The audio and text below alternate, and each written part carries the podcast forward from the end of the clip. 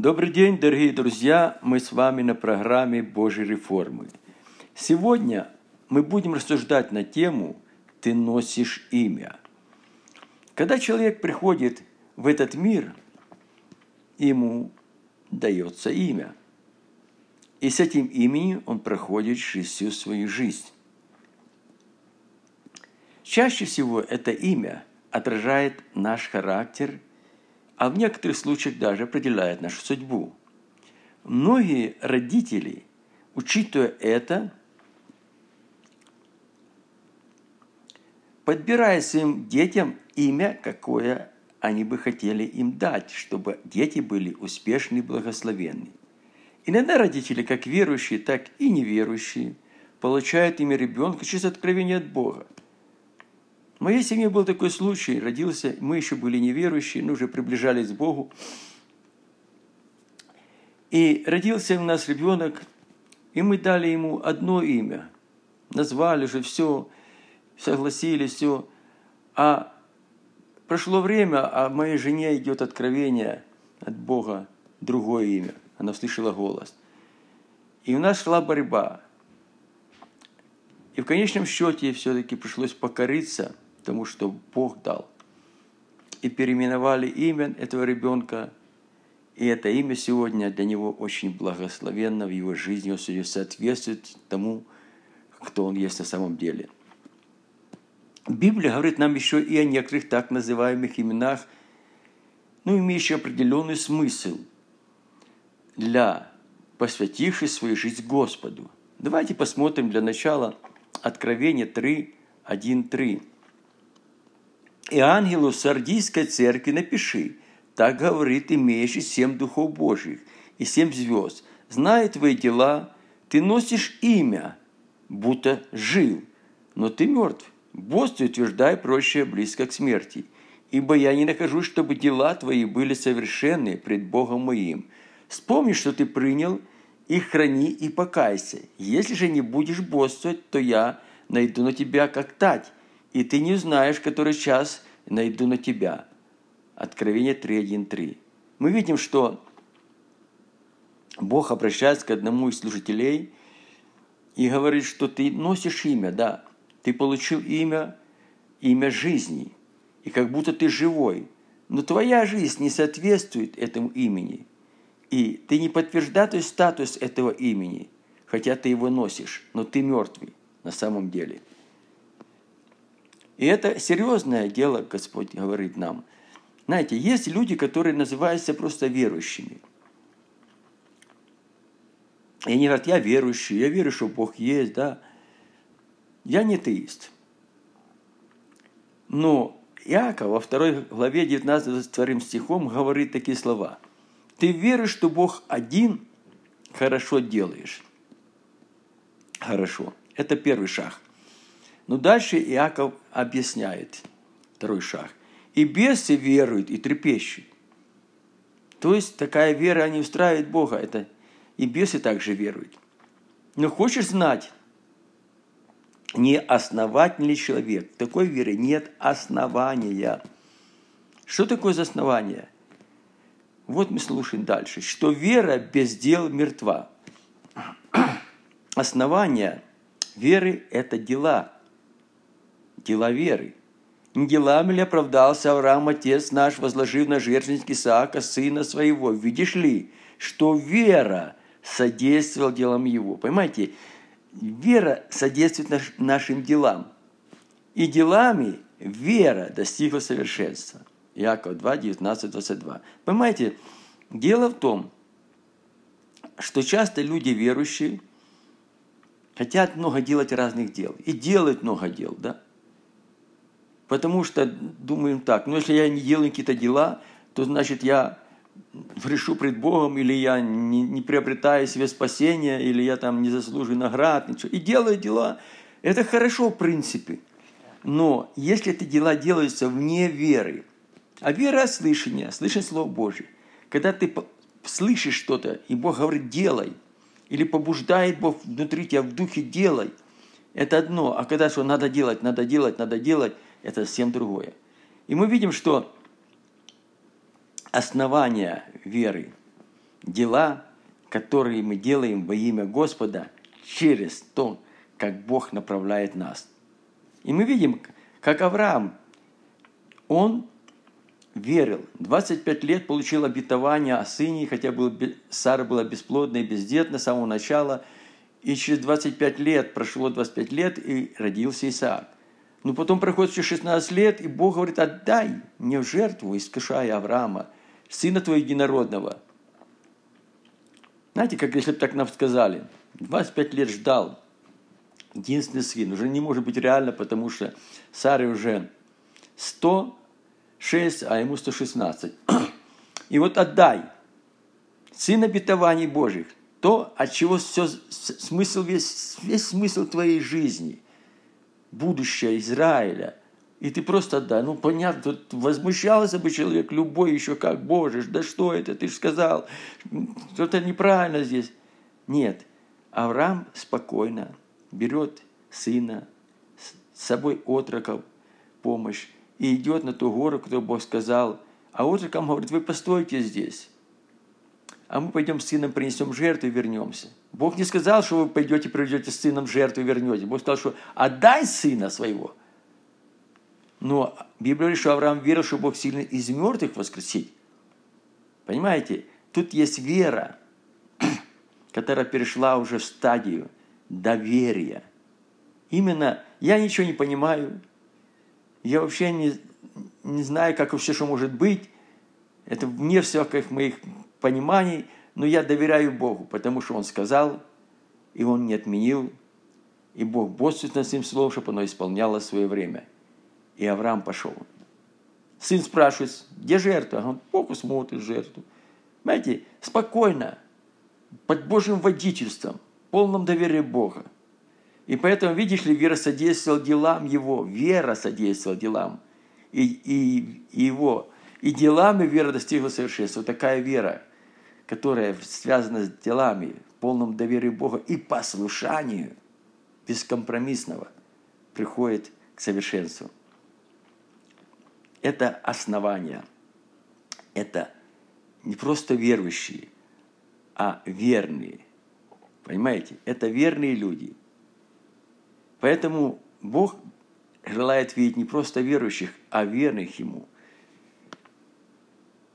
знаешь, недостаточно ли, что ты верующий, посещаешь даже церковь, но необходимо жить, но живешь как неверующий человек, живешь по плоти, не доверяешь Богу, не полагаешься на Бога. Даже можно служить Богу. Можно служить Богу, но вне своего призвания – так просто, надо что-то делать. Ну, я слежу, я то, то, то делаю. Этого недостаточно. Прежде всего, необходимо найти свое призвание в Боге. Войти в это призвание. Жить в этом призвании, двигаться в этом призвании, исполнить его. Возможно, возможно, кто-то не видит свое призвание. Ну, так вот просто я немощный, хожу в церковь, ну, не знаю, кто я, что я. Да, Библия говорит, благотворитель благотвори, увещеватель увещевай, раздаватель раздавай простоте. Но у меня и этого, допустим, нет. Ну так начинай молиться. Много может усиленно молитва праведных.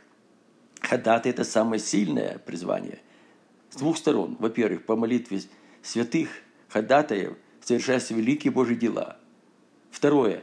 Мало кто их знает, мало кто это видит. Тех, кто ходатайствует, это в тайной комнате – и поэтому слава не отдается людям, а отдается только Богу, потому что это невидимое. Там, где Бог делает что-то через кого-то, там видимое и часто приписывает славу людям. Это очень мощное служение, войди в это. А там Бог может еще что-то откроет тебе, когда ты будешь строить отношения через молитву с Ним. Давайте посмотрим 2 Тимофея 4, 7, 8. Павел говорит, подвигом добрым я подвязался. То есть, стать на путь веры. Для того, чтобы не просто верить быть, но быть верным, это подвиг добрый. В сражение, потому что все демонические силы будут брошены против тебя, чтобы только увести тебя от доверия Богу, чтобы ты не шел так, как хочет Бог, чтобы ты не исполнял Его волю любыми путями. Поэтому подвигом добрым я подвязался, течение совершил. как воин, героический. Веру сохранил. А теперь готовится мне венец правды, который даст мне Господь правды судья, день он, и не только мне, но и всем, возлюбившим явление Его, всем нам. Но при этом необходимо проявить во всем послушание Богу. И верность Богу, как сказано, будь верен до смерти, дам тебе венец жизни. И находясь под Божьим водительством. Вот важно. Послушание, верность и Божье водительство. Это те люди, которые не просто верующие, а верны Ему. А теперь давайте посмотрим, что многие есть уже вторая ступенька, которая называется христианин. Я христианин. Это уже больше звучит даже, со Христом связан. Человек, утверждающий, что он христианин, он ходит в церковь, он даже что-то делает в церкви, да, он принадлежит какой-то даже церкви, деноминации там, да, и какую-то роль выполняет, даже значительную роль, может, даже, служение даже. Ну, давайте посмотрим, как на это, на это все смотрит апостол Павел, послание к Коринфянам 1, 11, 13. Павел пишет, «Ибо от домашних хлойных сделалось мне известным о вас, братья мои, что между вами есть споры». Откуда споры? Павел говорит, что у нас нет обычаев споры и в Церкви Божьей. То есть Церковь Божья, те, которые Христовы, они не спорят. Они его принадлежны. Что тут спорить? Жизнь Христос, смерть по обретение. Живем ли для Господа, живем, умираем для Господа, умираем всегда Господь. Что тут спорить?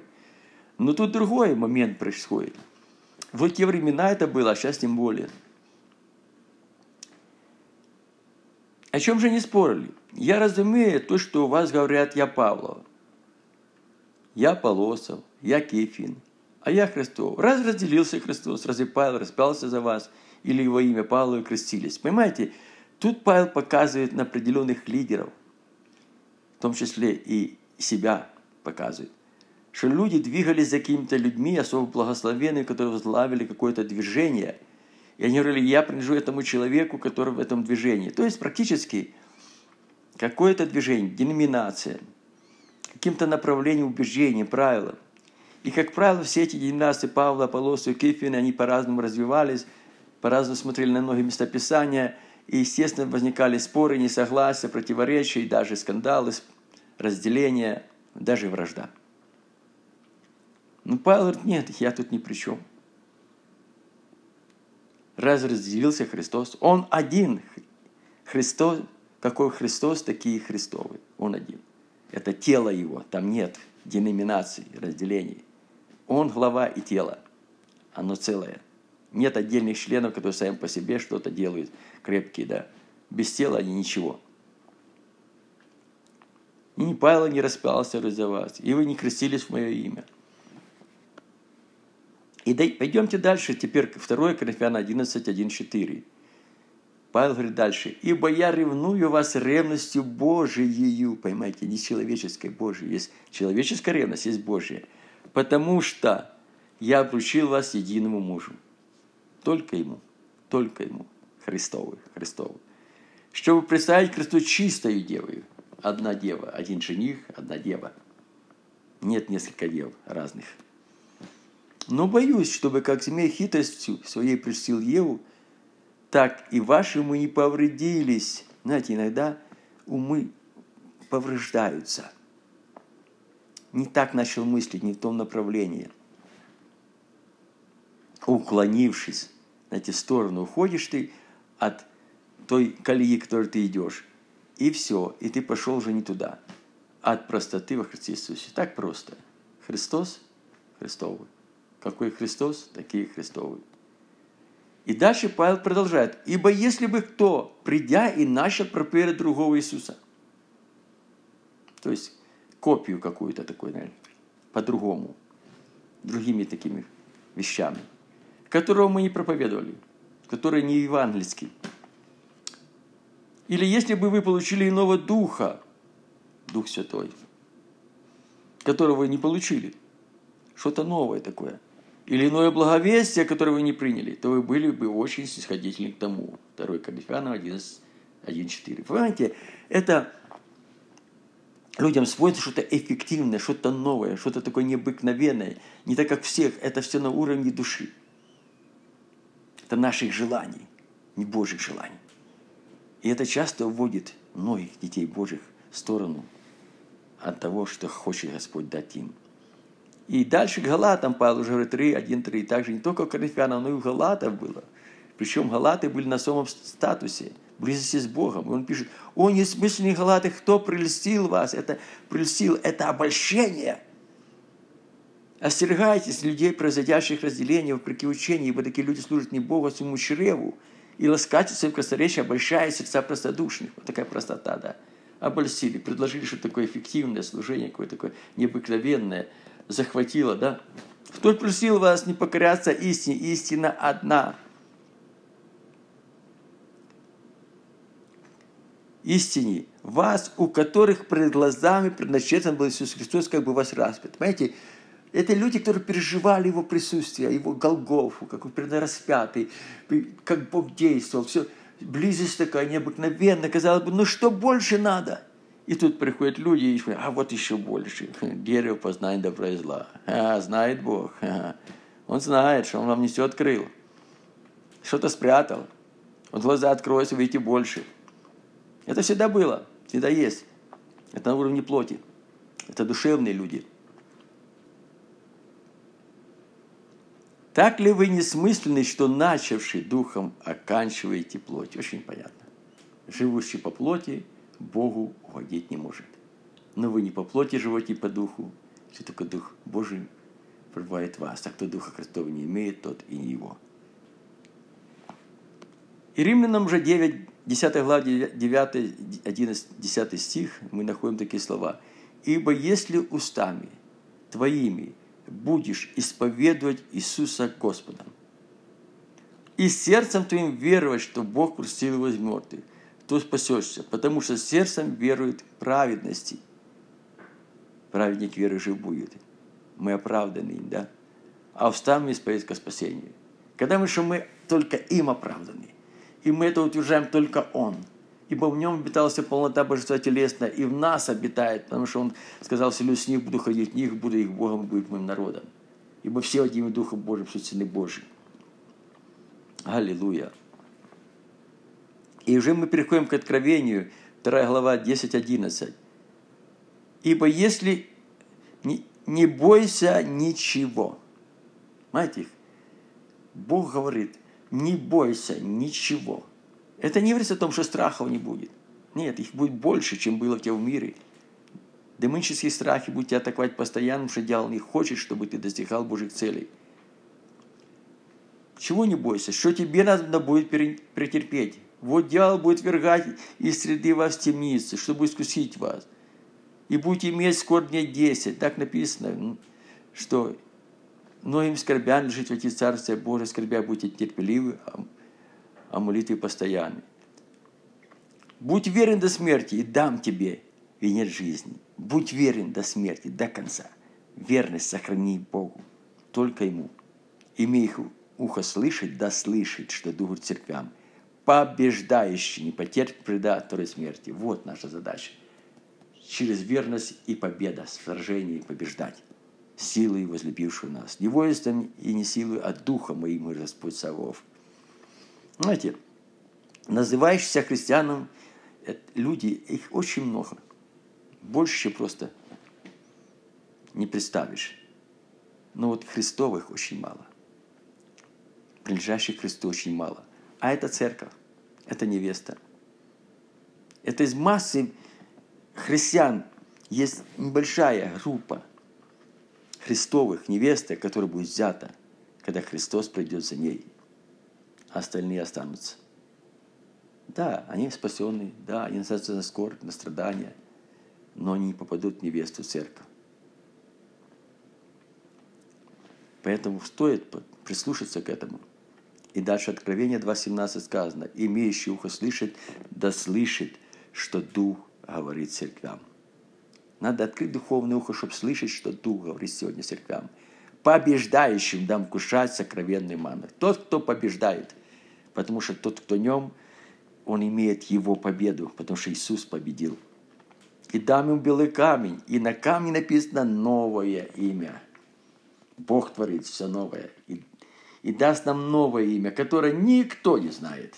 Никто, кроме того, кто побеждает. Это тайна, это глубоко. Я не буду даже это толковать, но это великое. И дальше Откровение 19, 11, 13.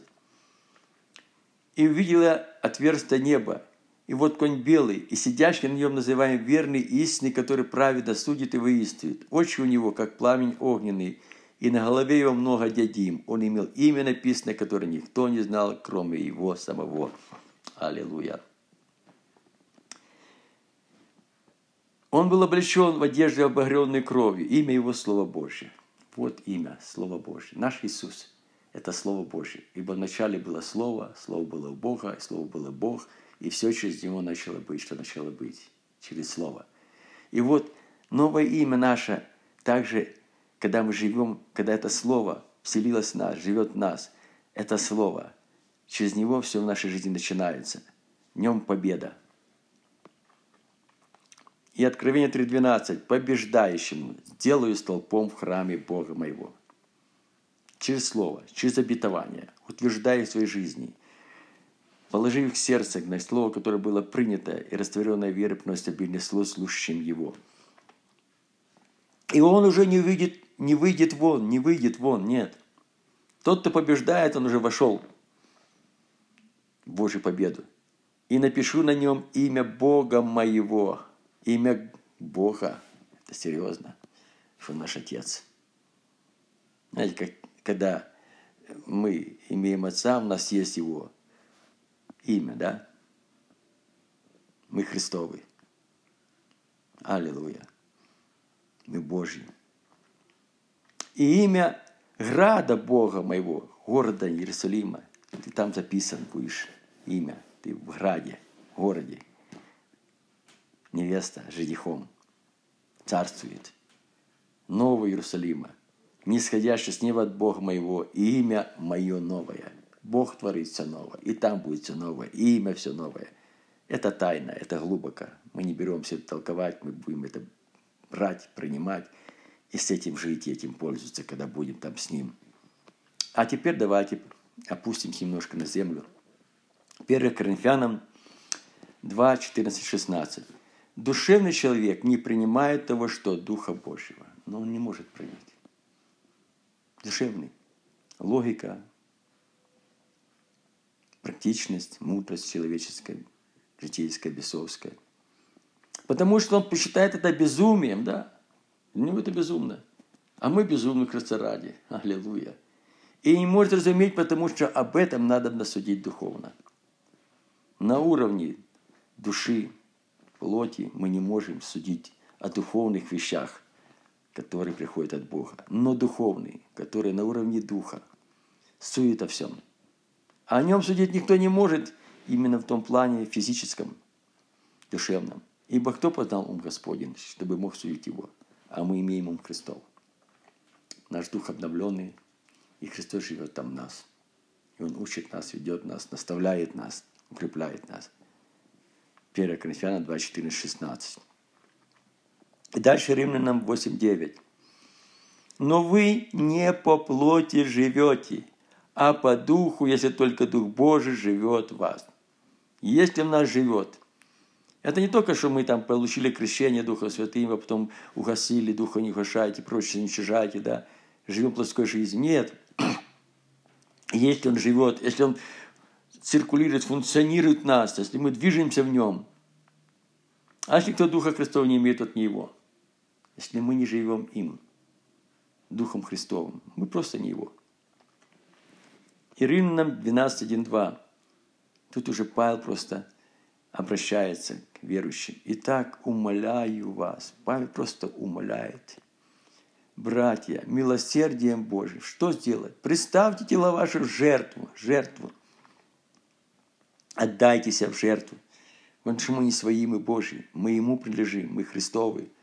Жертву живую жизни, Христа. Святую святую да освящается еще, как святые избранные Божии.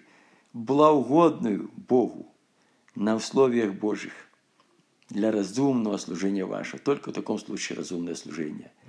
И дальше, чтобы это не потерять, чтобы это у вас функционировало, чтобы это продвигалось, чтобы этим мы жили. И не сообразуйтесь или не соединяйтесь с веком этим, не живите образом этого века, этого мира.